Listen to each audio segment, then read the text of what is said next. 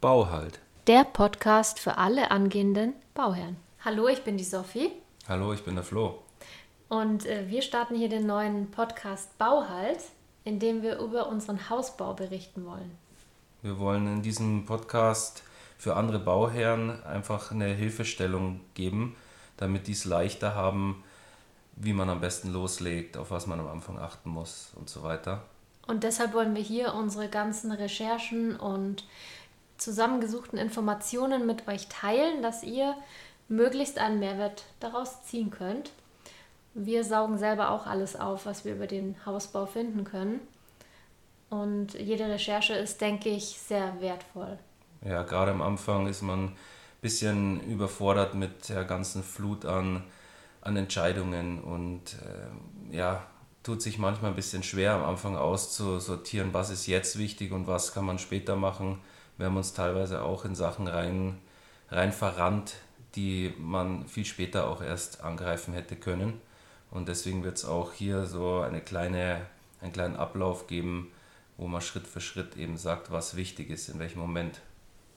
Das auch, genau. Und gleichzeitig auch unsere Rechercheergebnisse, Vergleiche, die dann dazu geführt haben, zu den Entscheidungen, die wir dann getroffen haben.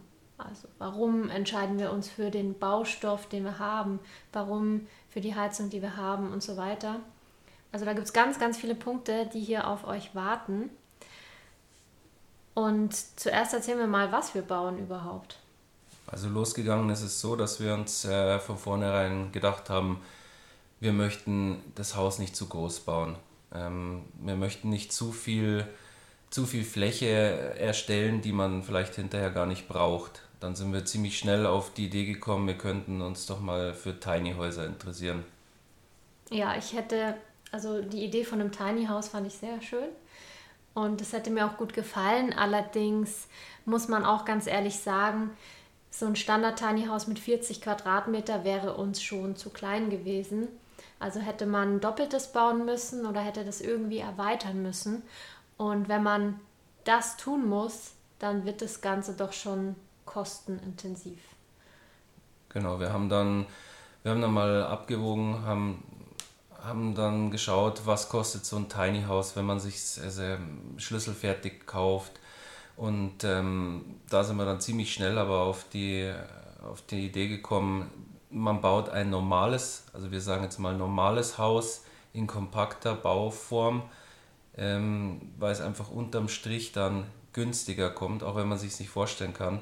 Mal abgesehen von den Erschließungskosten und so weiter, die ja bei einem Tiny House ähm, hier in Deutschland genauso äh, sind wie bei einem normalen Haus. Also man muss diese ganze Erschließung genauso bei einem Tiny House durchziehen, wie man es bei einem normalen macht. Und ähm, ein ganz großer Teil eben davon wäre eh schon gleich gewesen. Und dann, wie die Sophie gerade gesagt hat, ähm, ein Tiny House hätte nicht gereicht, also zwei oder eins und ein Anbau. Und das haben wir uns einfach alles mal so ein bisschen grob durchkalkuliert und sind dann tatsächlich eben auf dasselbe äh, gekommen vom Preis her. Ähm, und man hat halt bei den Tiny Häusern nicht ganz so viel Freiheit, die Räume so zu gestalten. Da ist halt viel eben schon vorgegeben. Ja, und das war dann eigentlich für uns früher oder später klar, okay, wir gehen dann doch übers normale Architektenhaus. Ja, und haben dann gesagt, dann halt eins, das ein bisschen kompakter ist. Also ich würde jetzt nicht sagen, dass es klein oder winzig ist. Also mit einem Tiny House hat das jetzt auch nichts mehr zu tun. Aber es ist bestimmt kompakt. Und viele von euch werden wahrscheinlich auch größer bauen, als wir es tun.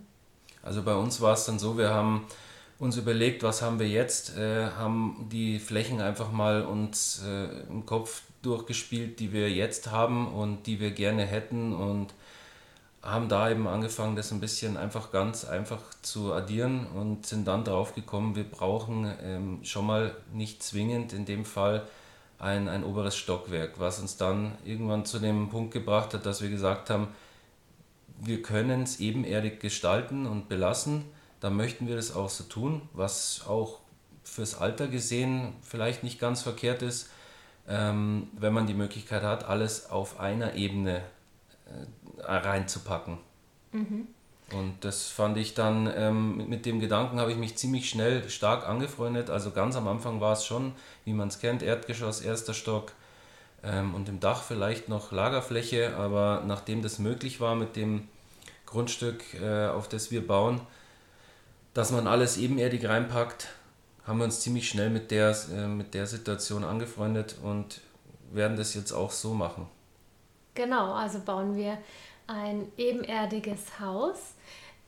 Bungalow kann man es nicht ganz nennen, weil wir ein sehr steiles Satteldach haben mit 42 Grad und oben Lagerfläche. Also von der Optik her ist es kein klassischer Bungalow, aber eigentlich von innen gesehen schon, weil wir nur unten ausbauen und oben das Dachgeschoss leer bleibt. Das wird quasi eine reine Lagerfläche, Speicherfläche, wie man es sonst aus dem Keller kennt, nur dass es bei uns oberhalb ist, weil wir ohne Keller bauen werden. Das war auch ein Punkt, den wir ziemlich schnell ähm, aussortiert hatten, uns mit, mit einem Keller zu beschäftigen, weil es in der Lage, wo wir bauen, mit einem Keller relativ schwierig und kostenintensiv ist und dann eben das Dach ja sowieso da ist und die Fläche unterm Dach auch da ist. Das heißt in unserem Fall, ein Keller wäre einfach nur zusätzliche Staulagerfläche geworden und ähm, da waren wir uns dann auch einig, wenn wir vom Anfang vom Tiny House Gedanken her kommen, dann kann es hinterher bei uns nicht passen zu sagen, wir bauen mit Keller und Dach als Lagerflächen. Ähm, das hätte einfach auch nicht zusammengepasst. Ja. Da wäre der ganze Grundgedanke von kompakt bauen ähm, auch schon wieder dahin gewesen. Ja, das wäre viel zu groß gewesen. Wie sollen wir das denn füllen? Dann geht es ja wieder weiter, dass man es irgendwie füllen muss. Und davon wollen wir auch weg. Also wir sind sehr dabei, seit zwei Jahren auszusortieren und machen das immer weiter und das fühlt sich gut an. Also deswegen ist das kleine Wohnen für uns schon ganz gut oder kompaktes Wohnen, so ganz klein ist es ja nicht, mit äh, 97 Quadratmeter. Äh, genau, und das ist äh, hier, was euch erwartet. Alles dazu. Ähm, wir haben auch schon ein paar Podcasts vorbereitet, die kommen werden.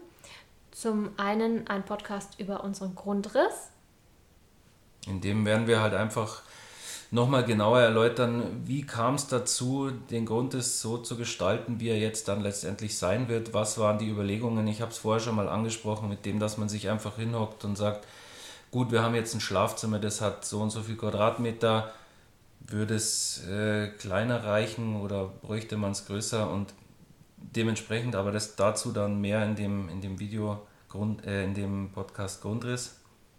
Genau. Äh, Baustoffe haben wir verglichen, haben wir für uns selber halt gemacht und haben euch das auch nochmal aufgezeichnet.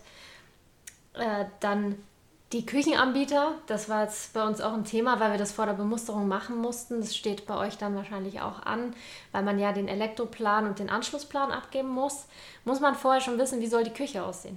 Oder zumindest, wo soll welches Gerät in der Küche genau. seinen Platz finden. Also wie es aussehen soll, nicht, ist noch nicht so wichtig dann, ja. aber wichtig halt, ähm, dass man weiß, wo wird die Spüle sein, wo wird der Herd sein. Genau, die Aufteilung. Das war auch ein großes Thema. Da dann, wird auch noch ein sehr interessanter Podcast darüber kommen. Und dann noch so Themen wie äh, unsere Eindrücke aus dem Häuserpark, Heizungsarten, der Kredit und 3D-Grundrissplanung und vieles, vieles mehr. Wir können jetzt nicht alles aufzählen, was hier kommen wird, denn es wird einiges sein. Und deswegen freuen wir uns sehr, wenn ihr uns abonniert und hier am Laufenden bleibt und mit uns den Prozess geht und vielleicht und hoffentlich und ziemlich sicher für euch ein paar äh, Vorteile rauszieht und Informationen bekommt. Und damit sind wir am Ende angekommen. Wir verabschieden uns jetzt schon mal. Und würden uns freuen, wenn ihr das nächste Mal wieder einschaltet. Genau, bis dann. Ciao. Ciao.